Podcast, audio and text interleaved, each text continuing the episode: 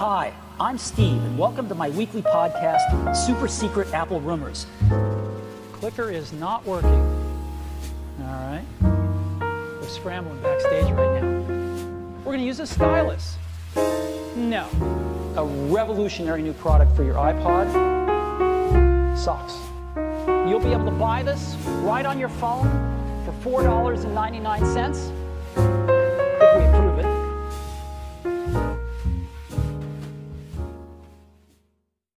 und willkommen zur achten Folge des Apple Guru Podcasts. Mein Name ist Fabio und ich betreibe den Apple Guru Online-Shop www.apple-guru.at.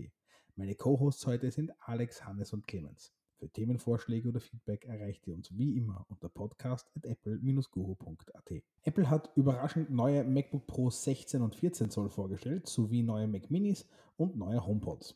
Die MacBook Pro 16 und 14 Zoll kommen im bekannten Design, das heißt das Gehäuse ist unverändert.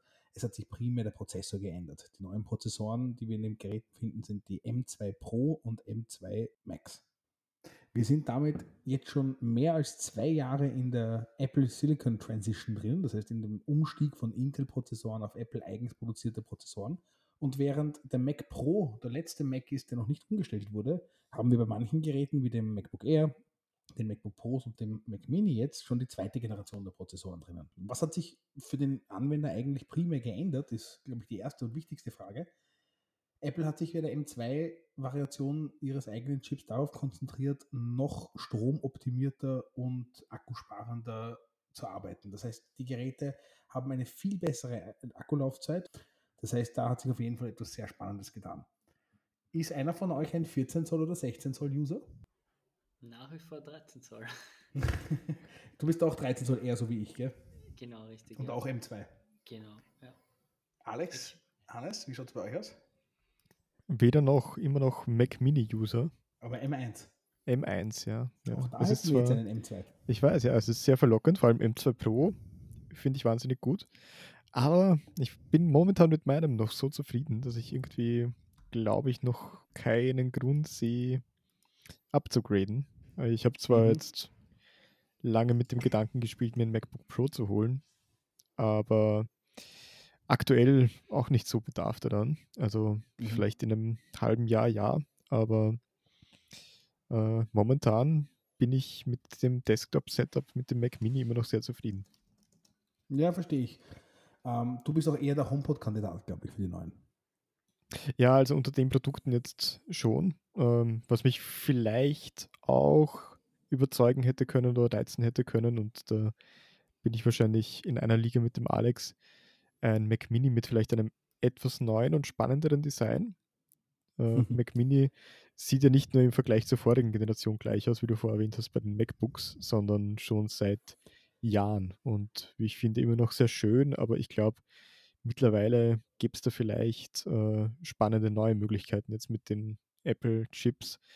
Und vielleicht Ja, ich glaube, da auch glaub, jeder, der den Mac Mini von innen schon mal gesehen hat, weiß, dass das Ding eigentlich zu drei Viertel leer ist. Also das ist eigentlich nur noch derselbe Formfaktor, der seit vielen, vielen Jahren verwendet wird. Und ich glaube, der meiste Platz wird von den Lautsprechern im Moment eingenommen. Also es ist, es ist schon so, dass sehr viel Potenzial für Redesign da ist. Die Frage ist nur, ob das Design nicht so ikonisch ist und so sozusagen Mac Mini definierend ist, dass das bleiben soll. Ich glaube, ein wichtiger Punkt ist auch die Rack-Tauglichkeit, oder? Dass du es in einem Server-Rack verwenden kannst. Dementsprechend ist der Formfaktor ja auch relativ vorgegeben dann. Ja, die Höhe zumindest. Also die Höhe, glaube ich, passt in eine HE, in eine Höheneinheit hinein. Und es gibt dann Hersteller, glaube ich, wie Sonnet, die machen so Brackets, damit man zwei Mac Minis nebeneinander in eine Höheneinheit rein äh, insertieren kann. Ich bin mir sicher, sie könnten auch Brackets herstellen, mit denen man 16 Mac Minis am selben Platz unterbringt, wenn sie kleiner sind. Stimmt, also ich meine, es gab ja Gerüchte mal vor einiger Zeit, dass man einen Mac Mini unglaublich gut in so ein Apple TV oder AirPod Express Gehäuse eigentlich auch reingeben könnte. Nur ich glaube, dann ist wenig Platz für I.O. auf der Rückseite. Ein, ein Themenschwank jetzt, aber ich habe letztens auf Reddit ein Projekt gesehen, wo jemand in das Gehäuse von einer Wii einen M1-Computer verpflanzt hat, was ich auch einen sehr interessanten Formfaktor fand. Ich habe letztens ein Projekt gesehen, wo jemand eine alte Wii ins Gehäuse eines Gameboys verpflanzt hat. Also auch das wäre vielleicht für einen Mac Mini ein spannendes Projekt. Ich glaube, bei der Wii, ja, wenn du das optische Laufwerk weglässt, dann ist eigentlich nicht mehr viel übrig drinnen. Das ist ja der meiste Platz, glaube ich, das optische Laufwerk, ja. Ja, ich meine, der Mac Mini oder M1 sozusagen als ganzes Setup, wenn wir darüber nachdenken, was in so einem MacBook eigentlich drinnen ist, äh, das meiste, was Platz braucht, ist der Akku und ähm, die Tastatur und solche Sachen. Also das tatsächliche Mainboard oder Logicboard von den Geräten ist eigentlich unglaublich klein mit allen Chips drauf. Das passt eigentlich wirklich überall hinein. Ähm, der Mac Mini ansonsten hat sich ein bisschen geändert. Also wir haben jetzt vor allem, das ist glaube ich ganz, ganz interessant, der letzte Intel Mac Mini ist jetzt auch weggefallen. Es gibt jetzt tatsächlich im kompletten Apple Lineup nur noch ein Gerät mit Intel-Prozessor und das ist der Mac Pro. Das heißt, während der Mac Mini der erste Mac war, der einen M1-Chip bekommen hat, gab es immer noch die Intel-Variante sozusagen als, als Variante zu kaufen. Und die ist jetzt bei allen Geräten endgültig weggefallen. Das heißt, jetzt ist wirklich nur noch der Mac Pro der letzte äh, Intel Mac, den man kaufen kann. Mit ein Grund, der mir gerade auffällt, ist vielleicht, ähm, dass der M2 Pro Mac Mini mehrere Thunderbolt-Anschlüsse besitzt, nämlich vier statt zwei. Und jetzt, wo ich das so sehe, wäre das vielleicht durchaus ein, ein Argument, das mich auch überzeugen könnte. Nicht sofort, aber früher oder später schon, weil ich finde, diese zwei Thunderbolt- bzw. USB-C-Anschlüsse sind teilweise schon recht knapp. Ich habe an einem zum Beispiel jetzt ein Displaykabel dran hängen und da sind die Optionen dann schon recht eng bemessen. Ja, aber würdest du nicht eher auf ein neues Design warten, bevor du upgradest? Ja, also ich glaube, mit der Leistung, die auch mein Mac Mini aktuell noch hat, äh, kann es ich ist auch ja auch lang viel genug die. Orientierung der Anschlüsse, die das Platzproblem verursachen. Und noch wichtigere Frage, sind die USB-A-Ports noch im Einsatz bei dir, Hannes? Ja, nachdem es so wenig USB-C-Anschlüsse gibt, habe ich tatsächlich. Was hängt da dran? Ja, ich wollte nämlich gerade sagen, ich müsste lügen, wenn ich jetzt sagen würde, ich wüsste, was ich da dranhängen habe. Ähm, Ich meine, ich, ich wenn kann du mal kurz irgendwas nachschauen. außer einen Drucker ansteckst, ist es ja eigentlich eher ein Verbrechen vom Datendurchsatz, oder? Jetzt vielleicht das Mikro gerade. Ja, oder das? Die sind oft noch USB-A. Na, das habe ich tatsächlich über USB-C angeschlossen. Allerdings an der Vorderseite des Mac Minis, an meinem Sadeki Dock. Sehr cool. Da hängt auch eine, eine externe Festplatte und, du wirst es kaum glauben, ein, ein USB-Empfänger von meiner Tastatur und Maus. Gibt Leute, die sowas brauchen, ja, ja. Magic Keyboard und keine Magic Maus. Ich habe auf meinem USB-A auch eine Tastatur hängen. Du verwendest auch eine kabelgebundene Tastatur? Ja, wenn Apple keine mechanischen Tastaturen herstellt, muss ich halt einen anderen Hersteller nehmen. Ich habe gerade nachgeschaut, ich habe tatsächlich nichts an meinen USB-Anschlüssen hängen, aber es war auch früher mal eine mechanische Tastatur, jetzt was der Alex gesagt hat, die auch daran gehangen ist. Okay, also es gibt schon noch einen Use Case für USB-A, aber er ist definitiv schwindend wenig. Also ich, ich kann mich erinnern, vor, vor eineinhalb Jahren habe ich in so meiner Zubehörtasche, wo ich so die Kabel und Adapter mittrage, habe ich tatsächlich noch USB-A-Kabel gehabt. A auf Lightning, A auf was auch immer. Und letztens habe ich reingeschaut und das ist eigentlich schon lange weg. Also es sind nur noch C auf C oder C auf Lightning Kabel ähm, drinnen. Der Hannes wird uns sicherlich gleich daran erinnern, dass bald nur noch C auf C notwendig sein wird. Und ich weiß, ja. Ähm, als kurzer Nachtrag noch zu den vier Thunderbolt 4 Ports am Mac Mini. Die hat aber nur das Gerät mit M2 Pro Chip. Das heißt, die beiden Basisgeräte mit normalem M2 kommen weiterhin nur mit zwei Thunderbolt 4 Ports. Also, was bei dem Release heraussticht, ist natürlich der jetzt geringe Einstiegspreis. Nur ich würde halt jeden raten, nicht bei den 8 GB RAM zu bleiben, wenn man damit länger Freude haben möchte. Da, da bin ich etwas zwiegespalten. Da bin ich etwas zwiegespalten. Ich bin grundsätzlich bei dir und war auch längst Zeit der Meinung, dass Arbeitsspeicher eines der Dinge ist, wo man am besten so eine Stufe höher geht, weil es schon lange immer knapp bemessen war und sich meistens als eines der ersten Dinge bemerkbar gemacht hat. Ich habe jetzt bei meinem Mac Mini auch 16 GB aus dem Grund. Ich habe aber tatsächlich das Gefühl, dass jetzt mit den Apple-Chips der Unterschied sehr gering ist.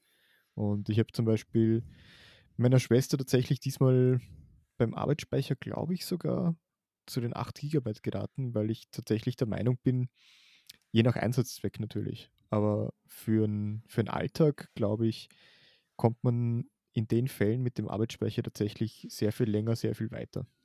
Aber das kann auch trügerisch sein, weil dadurch, dass, also wenn dein Arbeitsspeicher voll wird, dann schreibt er ja auf die extrem schnelle Festplatte aber dadurch wird die früher ausleiern. Ja, ich glaube, das sind aber auch keine Dimensionen, die einen großen Unterschied machen. Glaube ich auch nicht. Also die Zeit wird es zeigen. Das stimmt, aber ich meine, ich bin ganz beim Hannes, seitdem der Arbeitsspeicher sozusagen im SoC-Package mit drinnen ist und das Ganze auf dem Chip unified ist. Also man merkt schon, wie unfassbar schnell auch ein Gerät mit 8 GB ist. Ich verwende ein M2 MacBook Air als mein Arbeits-, Alltags-, alles Gerät und ähm, das Ding hat nur 8 GB RAM, wie ihr mich so gerne erinnert. Und ich bin geschwindigkeitsmäßig mit nichts, was ich mache, jemals auch nur in einen Engpass gekommen. Ich, ich formuliere es vielleicht so, ich würde äh, definitiv sehr schnell empfehlen, die 16 statt den 8 GB zu nutzen, aber ich habe im Gegensatz zu früheren Geräten mit den Intel-Chips zum Beispiel auch kein schlechtes Gefühl mehr, wenn jemand doch entscheidet, bei den 8 GB zu bleiben, weil ich nicht glaube, dass es eine große Auswirkung im Alltag haben wird. Also ich würde selbst 16 GB oder vielleicht sogar mehr bevorzugen. Ich würde deswegen bei einem neuen Mac Mini wahrscheinlich sogar zum M2 Pro greifen. Aber ich glaube, für Leute, die die 8 GB wählen, weil sie vielleicht nicht 16 GB wählen wollen, da würde ich mir auch keine Sorgen machen, dass sich das in einem bestimmten negativen Ausmaß auswirken wird. Und ich glaube, das gab es bei den älteren Geräten durchaus. Ich, ich glaube, man kann generell sagen, dass die Intel-Geräte, egal ob mit ähm, ähm, Stromverbrauch, mit Arbeitsspeichermanagement, mit Temperatur, ich habe immer das Gefühl, dass die Intel-Geräte einfach viel fahrlässiger, salopper waren mit allen Ressourcen. Und dass die Apple-Chips so unfassbar optimiert, sparend und abgestimmt sind, dass es wirklich einfach eine komplett andere Welt ist, wenn man darauf arbeitet. Ja, man merkt ja vielleicht auch ein bisschen daran, dass sogar Intel mittlerweile bei ihren Chips auf ähnliche Strategien setzt, wie wir sie bei Apple oder auch generell bei Mobilchips in Mobiltelefonen schon länger sehen mit äh, eigenen Kernen, die energiesparender sind, mhm. wie wir sie mhm. jetzt in den MacBooks, glaube ich, auch in größerer Anzahl haben. Ja. Also diese Strategie bewährt sich sicherlich.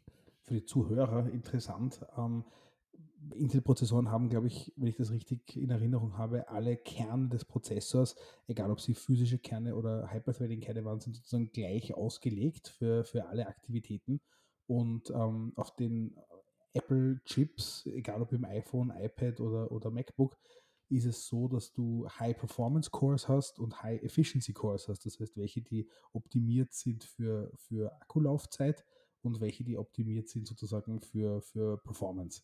Und die ganzen, ähm, also ein, ein, ein M2-Chip in einem MacBook Air zum Beispiel, ist geteilt in acht CPU-Cores und äh, manche davon sind High-Efficiency-Cores und manche davon sind äh, High-Performance-Cores. Und auch bei den Geräten, bei den Chips, die mehr Cores bieten, bleiben eigentlich diese High-Efficiency-Cores in derselben Anzahl vorhanden, weil die quasi ausreichen, um die Basisfunktionalität des Betriebssystems bereitzustellen und alles, was darüber hinausgeht, sind dann diese High-Performance-Cores. Genau, beim M2R, also beim MacBook Air M2, um genau zu sein, sind es vier Performance Cores und vier Efficiency Cores. Und so setzt sich diese 8-Core-CPU äh, zusammen. Und ich habe letztens einen sehr interessanten Beitrag gehört über die ähm, Prozessorauslastung bei diesen Efficiency Cores. Es ist komplett auch okay, dass in vielerlei Arbeitssituationen oder, oder Workloads die Efficiency Cores durchgehend mit 100% beladen sind, weil das System wirklich dafür ausgelegt ist und diese Efficiency Cores brauchen so unglaublich wenig Strom, dass sich das auf die Akkulaufzeit so unglaublich positiv auswirkt, anstatt dass die Performance Cores sozusagen genutzt werden, wenn auch nur kurz.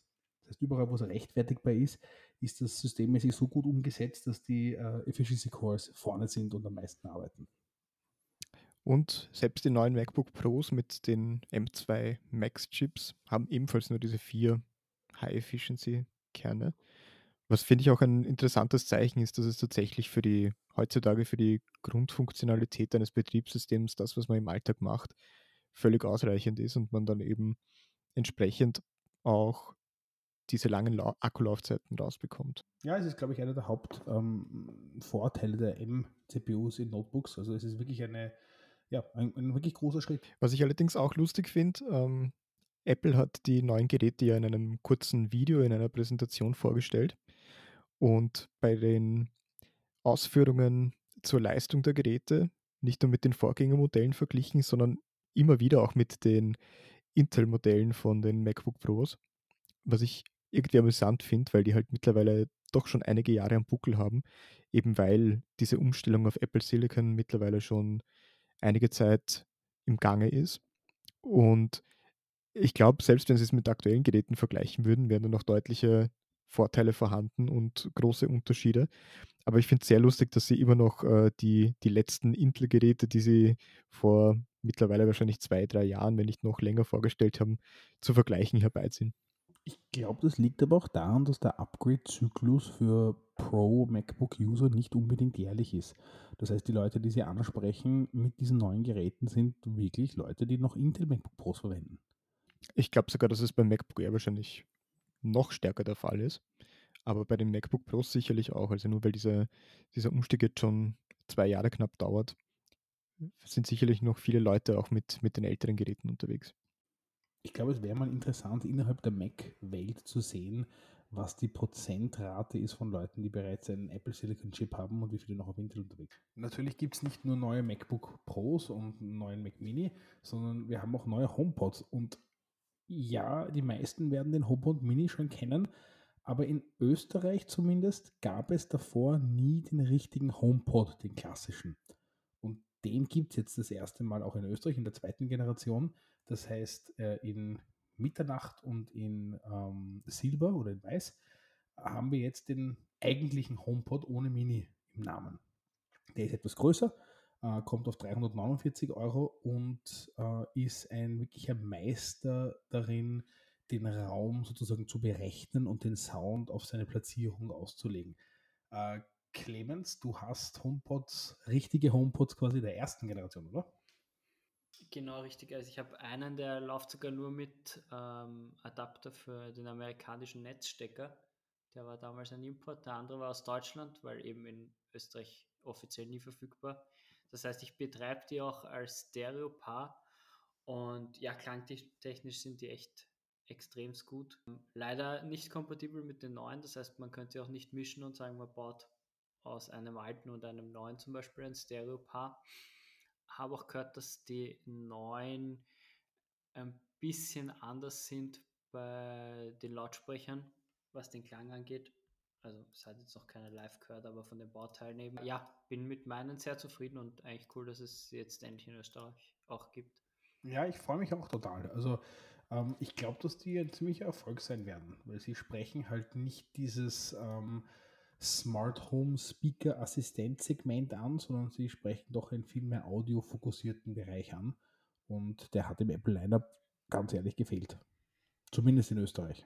Also ich glaube, was bei denen auch besonders ist, ich bin mir jetzt nicht sicher, wie die ähm, HomePod Mini vermarktet werden, aber gerade die zwei großen sind halt auch ein ähm, super Stereo-Paar, wenn du sie mit dem Apple TV gemeinsam bei einem Fernseher zum Beispiel verwendest.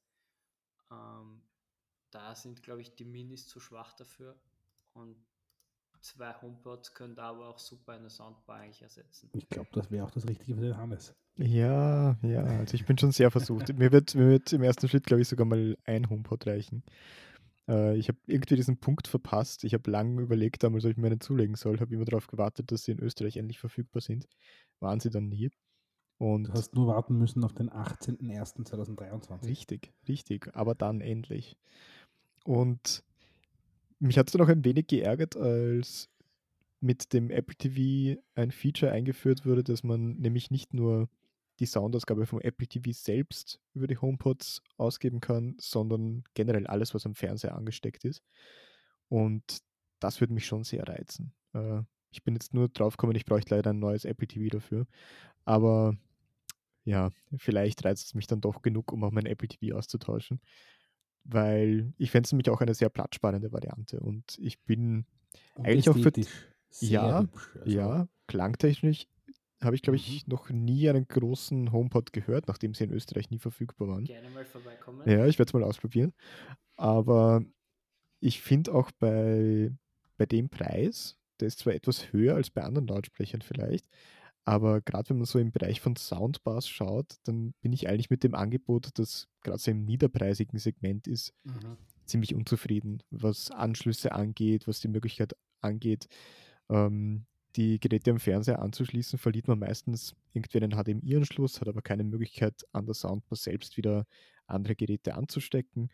Und da gefällt mir die Variante, dass man das Apple TV sowohl als Eingabegerät für den Fernseher als dann auch als Ausgabegerät verwenden kann, schon sehr gut mit den HomePods. Also mhm. ich glaube, das reizt mich schon sehr. Dass Würde dich der weiße mehr reizen oder der schwarze? Äh, ich glaube, der schwarze. Äh, ich ich habe das Gefühl, der altert vielleicht etwas besser. Also ich habe einen weißen HomePod Mini in der Küche stehen und ich habe mir ehrlich gesagt große Sorgen gemacht, wie schmutzig der wird äh, über kürzere Zeit. Aber tatsächlich schaut der nach fast zwei Jahren eineinhalb, glaube ich, sind es jetzt, doch noch sehr weiß aus. Also Staub ist ein größeres Problem als, als wirklicher Dreck. Also ich habe zwei HomePods Mini im Stereo-Paar am, am Apple TV und muss sagen, es, es, reicht zum Fernsehen. Mit den HomePod Minis. Vielleicht probiere ich doch die Variante auch mal aus, weil einen HomePod Mini habe ich hier schon stehen. Und vielleicht teste ich das mal vorab und probiere es mal aus. Ich bin irgendwie immer davon ausgegangen, dass mir das nicht reichen wird, aber wenn du meinst, das klingt eigentlich ganz gut, dann wäre das vielleicht auch eine Alternative. Was er eigentlich sagen wollte, ist, du brauchst zwei HomePods. Ja, ich wollte nämlich eh erwähnen, eigentlich würde ich statt äh, schwarz oder weiß am liebsten, glaube ich, die Orangen nehmen, aber die gibt es halt nur bei den HomePod Minis. Ja, ist so, hast recht. Aber das wäre vielleicht eh zu ablenkend direkt neben dem Fernseher. Ich meine, schaut sicherlich cool aus. Es zeigt sich halt generell jetzt im Gespräch gerade, dass die Modularität beim HomePod halt super ist. Du kannst halt wirklich je nach Setup und wie du den Raum umgestaltest, sie halt immer wieder woanders einsetzen oder auch wieder recyceln. Ja, und halt natürlich direkte Audioausgabe. Also für die Fälle, wo du nicht mit, mit Fernsehen ausgibst, du kannst ja direkte Audio streamen, du kannst vom MacBook, vom iPhone, vom iPad, das ist eigentlich wirklich eine sehr flexible Ausgabevariante sozusagen. Ja, und was, was mir jetzt auffällt, was, was mir sicher jetzt abgeht im Vergleich zu dem, zur neuen Variante, ist Handoff. Also, mhm. dass es der HomePod Mini eben eh auch schon von Anfang an kann, dass du das iPhone ab, keine Ahnung welche Generation, da wo sie den Ultra Near Field Communication mhm. Chip drin haben. Ähm, iPhone 12, glaube ich. Genau, dass man dann einfach das Gerät in die Nähe bringt und er schlägt automatisch vor, dass die Musik an den HomePod übertragen wird. Das ist natürlich super und das können meine originalen HomePods noch nicht. Mhm. Okay, klar, aber die kann man ja davor aus. Ein Feature, das mich auch freut, in dem Fall, sind die Sensoren, die verbaut sind. Temperatur- und Feuchtigkeitssensoren, nachdem ich gerade quasi meine gesamte Wohnung, jedes Zimmer mit, mit Thermometern und Feuchtigkeitsmessern ausgestattet habe, äh, kommt, mir das, kommt mir das sehr gelegen, dass auch zum Beispiel im HomePod Mini, wenn ich das richtig in Erinnerung habe, die Sensoren ja schon verbaut sind und jetzt mit einem Software-Update aktiviert werden.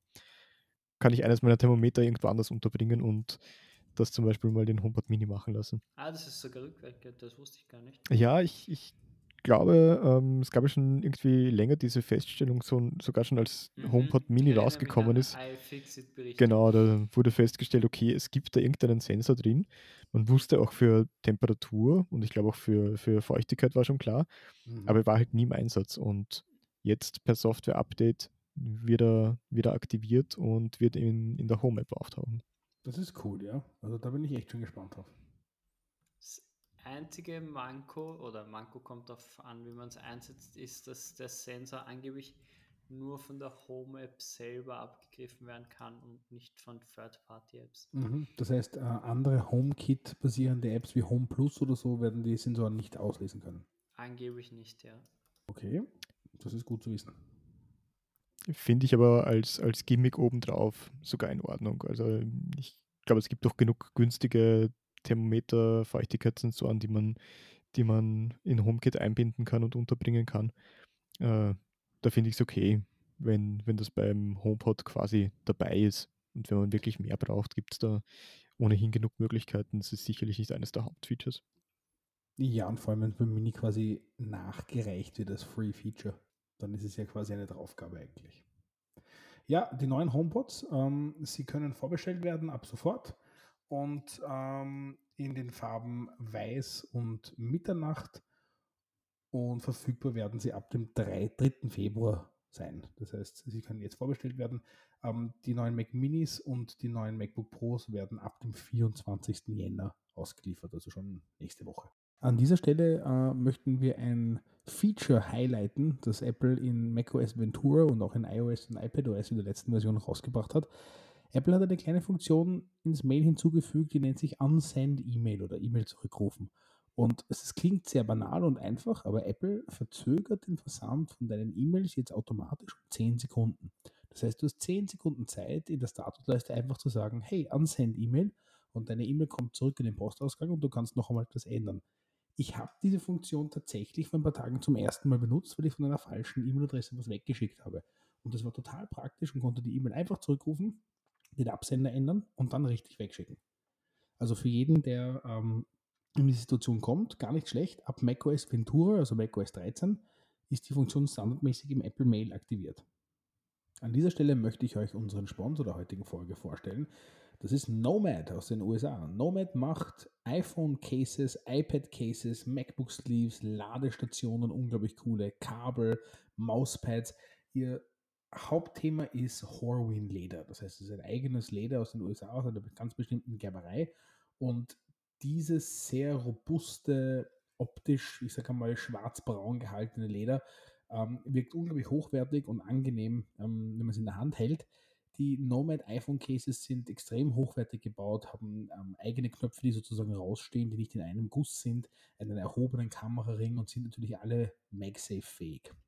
Wenn es um die Ladestationen geht, setzt Nomad in erster Linie auf MagSafe zertifizierte Ladestationen.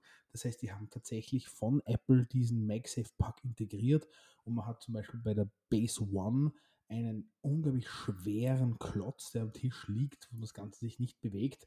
Und es gibt Varianten auch mit Apple Watch oder auch als Dreierlösung.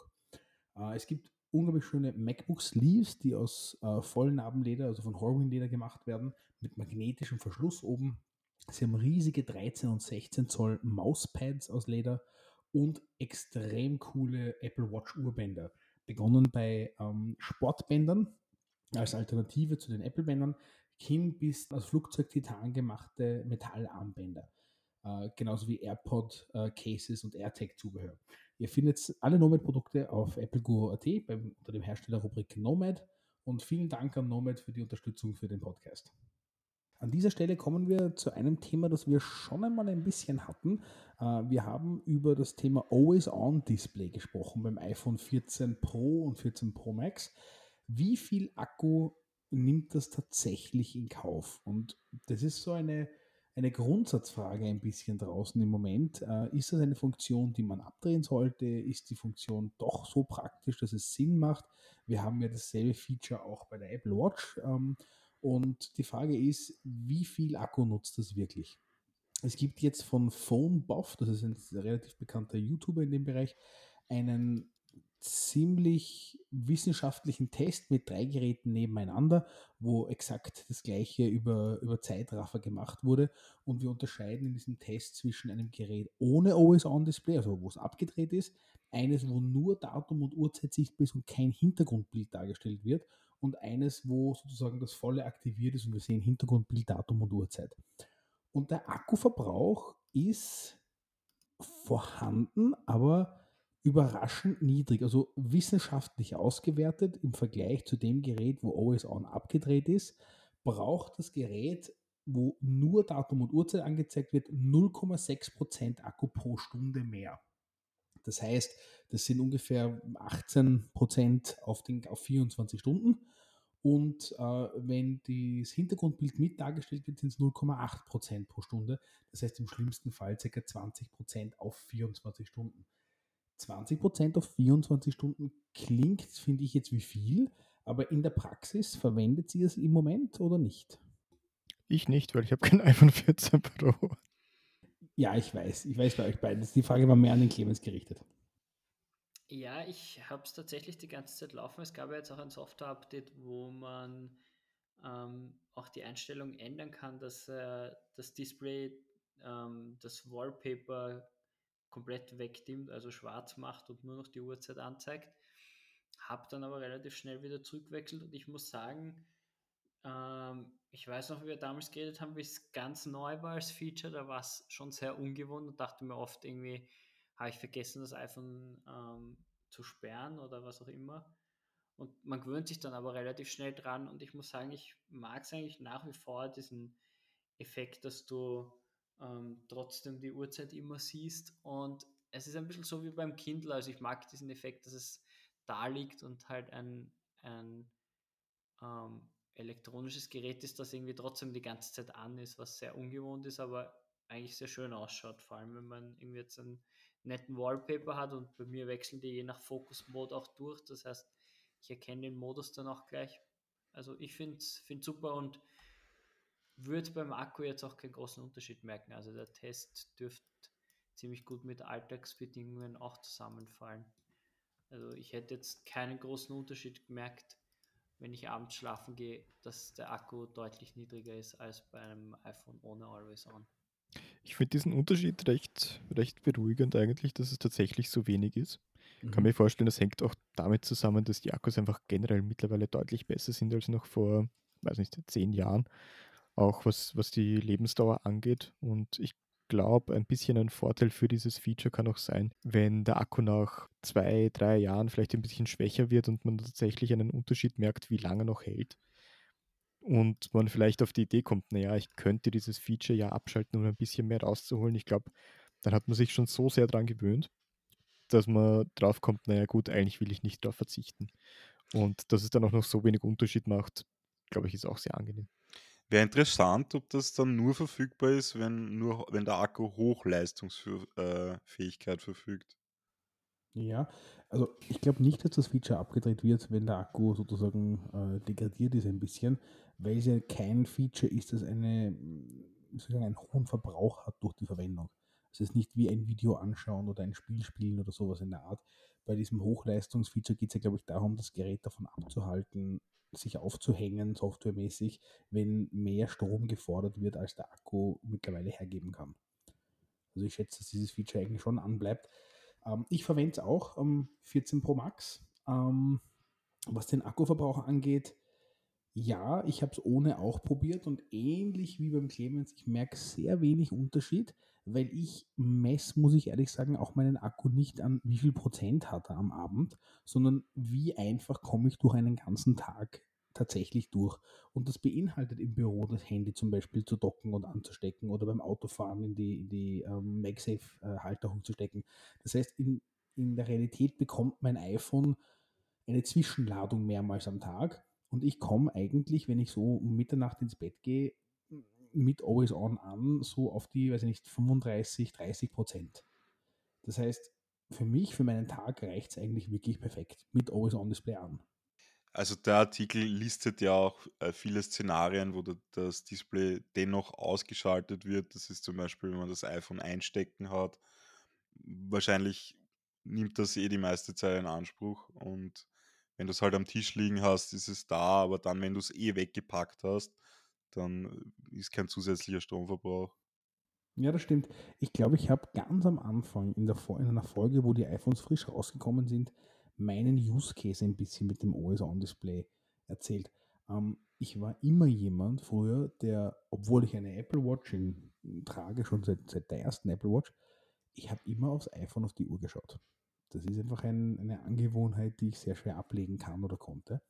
Und in der Vergangenheit, vor dem Always-On-Display, war es so, dass ich das iPhone genommen habe und entweder durchs Hochheben ist es aufgewacht oder wenn es nicht geklappt hat, habe ich aufs Display getappt, damit es kurz aufwacht und mir die Uhrzeit zeigt. Mittlerweile muss ich das natürlich nicht mehr machen, weil ich sehe es durch Always-On-Display jederzeit Datum und Uhrzeit. Ich bin sogar so weit gegangen, dass ich Raise to Wake, also dieses, dieses Bewegen und Aufwachen, abgedreht habe, weil ich oft das iPhone nur herdrehe oder hebe, um auf die Uhr zu schauen, die eh schon sichtbar ist. Und ich möchte den Akku so weit sparen, dass es dann nicht immer mit voller Helligkeit aufwacht. Und das für mich hat einen großen Unterschied gebracht. Also ich schaue jetzt wirklich, ich kann es in die Hand nehmen, ich kann es bewegen und alles, aber wirklich aufwecken tue ich es erst durch Sidebutton oder drauf tappen. Und für mich ist das anscheinend der beste Use Case dafür, weil ich komme im Akku super aus jeden Tag. Die einzige Funktion, die mir noch fehlt, oder ich meine, das ist jetzt ein ganz seltener Moment, wenn ich sage, dass das in der Android-Welt vielleicht anders oder ja vielleicht sogar besser gelöst ist, mir fehlt ein bisschen noch diese alternative Darstellung am Sperrbildschirm fürs Always On. Also mir fehlen ein paar extra Widgets und so weiter, die mir vielleicht Status, Notifications oder Infos zeigen, während mein Gerät äh, im Always On-Modus gesperrt ist. Ich finde, das hat Android ziemlich gut gelöst. Und vielleicht bekommen wir da auch noch etwas auf der Apple-Welt. Ja, ich finde, das ist generell was auf sich warten lässt, wo ich dachte, das kommt eigentlich viel früher noch das ganze Thema Live-Activities. Also man hat eigentlich kaum Apps, die das jetzt wirklich unterstützen, wo man wirklich am Sperrbildschirm irgendwelche interaktiven, sinnvollen Informationen sehen würde. Weiß ja, nicht, genau, ganz richtig. Anders ist, aber ich hätte eigentlich keine Apps, die das wirklich unterstützen. Die Musik und die Podcast-App, aber sonst ist eigentlich nicht viel dabei, das stimmt, ja. Und wenn wir bei dem Thema sind, auch auf der Dynamic Island. Also auch da tut sich, finde ich, sehr, sehr wenig von den App-Herstellern, von den Third-Party-App-Herstellern. Also es gibt ein paar, die natürlich verwenden, Musik, äh, Maps, äh, die haben natürlich alle äh, Widgets wieder oben. Aber im Third-Party-Bereich, also ich habe sehr, sehr wenige, die ich im Alltag verwende. Wie schaut das bei dir aus, Clemens? Ja, ähnlich eigentlich. Ich meine, ich glaube, das ist halt ein bisschen der Fluch und Segen, wenn sie ähm, Features haben, die exklusiv fürs Pro sind und dann das auch die erste Generation noch ist dann ist, glaube ich, halt für den Entwickler auch der Anreiz relativ klein, da jetzt was zu machen, weil 99% der Userbase eh nichts davon haben. Darum hoffe ich eben in den nächsten Jahren, wenn das Features sind, die sich noch mehr verbreiten, eben sowohl das Always On als auch Dynamic Island, dass dann auch im App-Bereich diese Features auch wirklich mehr genutzt werden, weil jetzt dieses gerade das Dynamic Island bis auf die Betriebssystemfunktionen eigentlich hauptsächlich eine Netzspielerei. Das stimmt, ja. Ich meine, es ist ja trotzdem eine Funktion, die aus einer Notwendigkeit herauskommt. Also wir haben ja diese Hole-Punch-Kamera und Sensoren, die wir irgendwie verstecken müssen. Und das ist, glaube ich, doch ein, ein sehr guter Weg, damit umzugehen. Das letzte Thema heute richtet sich an unsere Unternehmenskunden und Businesskunden draußen, die den Podcast hören. Seit jetzt eigentlich seit letzter Woche bieten wir als Apple Guru den Service von Apple Financial Services an. Das heißt, für Unternehmen können wir Geräte verließen, wo der Restwert des Geräts am Anfang bereits abgezogen wird. Das heißt, es funktioniert dann so, dass äh, Apple Financial Services sagt zum Beispiel, dieses iPhone ist in zwei Jahren für uns noch zum Beispiel 500 Euro wert und von dem 1000 Euro Anschaffungswert werden dann die 500 Euro schon abgezogen und der Leasingbeitrag errechnet sich auf zwei Jahre nur auf die noch zu finanzierenden 500 Euro. Nach der Laufzeit wird das Gerät zurückgegeben und man kann sozusagen als Upgrade wieder einen, einen Vertrag abschließen. Das Tolle hier ist, dass man hier in eine Art automatischen Zyklus kommt, dass man alle zwei oder drei Jahre ein aktuelles Gerät hat, sich aber nicht darum kümmern muss, als Unternehmen diese Anlage nachher zu verkaufen, bevor man dann eine neue kauft, und gleichzeitig ist das Ganze als Aufwand sofort monatlich abgeschrieben und ist nicht sozusagen in der Anlage mit drin. Das macht Sinn sowohl für kleine Kunden, die ein Gerät oder zwei Geräte brauchen, bis hin im großen Bereich, wo es um viele Geräte geht. Das ist ein Weg, Mitarbeiterkosten berechenbar zu machen. Das heißt, ich habe dann als klare Kalkulation, mein Mitarbeiter kostet mich ein Gehalt so viel, für einen Arbeitsplatz so viel, Versicherung so viel und Arbeitsgeräte kosten mich so viel monatlich. Und ich kann damit relativ einfach skalieren und berechnen, wie viele äh, Kosten ich pro Mitarbeiter eigentlich habe. Und gleichzeitig kann ich ähm, das Ganze als Flotte sozusagen halbwegs aktuell halten. Es gibt auch Möglichkeiten, zum Beispiel Mitarbeiter die Geräte mit auswählen zu lassen. Das heißt, ähm, das ist eine super Dynamik, die sich dann ergibt aus den Beschaffern sozusagen und den eigentlichen Anwendern, hier an ein Modell einzusteigen, um regelmäßig aktuelle Geräte haben, die direkt sozusagen als, als, äh, als Aufwand abgeschrieben werden. Das fängt bei iPhones so günstig an wie 13,30 Euro im Monat. Und ähm, das Ganze gibt es natürlich auch für iPads. Äh, da beginnt das Ganze bei 11,73 Euro im Monat. Und bei Macs, wo das Ganze ungefähr in der Liga von 26 Euro im Monat anfängt. Äh, gerne eine kurze E-Mail zu dem Thema. Äh, jederzeit. Ich komme auch gern vorbei und wir machen ein, ein Gespräch dazu. Äh, freue mich über Anfragen. Alex, ihr habt es im Unternehmen eigentlich schon eingesetzt. Ja, also wir sind jetzt dabei, das im großen Stil auszurollen und äh, es, es macht einfach Sinn. Meistens nach einer Laufzeit für ein, für ein mobiles Gerät von drei Jahren ist das Gerät eh schon am Ende seiner Lebensdauer und Zeit für ein Upgrade. Und man unterschätzt einfach, wie viel Aufwand das im Nachhinein ist, das irgendwo reinzustellen. Dann ist auch die Frage, wenn ich es als Firma verkaufe, muss ich Gewährleistung geben, das fällt alles weg. Und man hat einfach in der, in der Budgetierung, wenn man jetzt sagt, man stellt einen neuen Mitarbeiter an, man kann sagen, okay, das Gerät kostet 50 Euro im Monat und nicht, wie viel kostet es mich jetzt, wie viel ist es dann noch wert. Also es, es macht schon Sinn. Gerade für kleinere Unternehmen ist natürlich auch die Cashflow-Rechnung. Wenn ich für fünf Mitarbeiter neue Geräte anschaffen muss, ein neues iPhone, ein neues MacBook, ja, dann bin ich schnell einmal bei 10.000, 15.000 Euro für alles.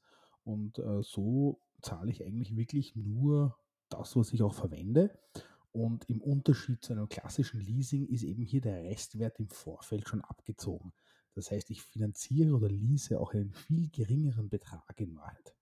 Das heißt, es wirkt sich auch die Zinsen etc. aus. Ähm, Apple Financial Service bieten wir an. Es wird in Kürze auf der Webseite auch eine eigene Rubrik dafür geben. Und äh, bis dahin, ich verlinke auch in die Shownotes hier unten dann die Präsentation dazu, sodass das dann äh, Interessierte auch jederzeit anschauen können. Ja, das ist dann auch schon das Ende der achten Folge. Vielen Dank für alle Zuhörer. Wir werden nächsten Monat wieder da sein mit einer Folge und äh, alle relevanten Themen verlinken wir natürlich in die Shownotes. Äh, bis dahin sage ich Danke an Alex, Hannes und Clemens und wir hören uns das nächste Mal. Bis dann. Bis dann, Tschüss. ciao. Bis bald.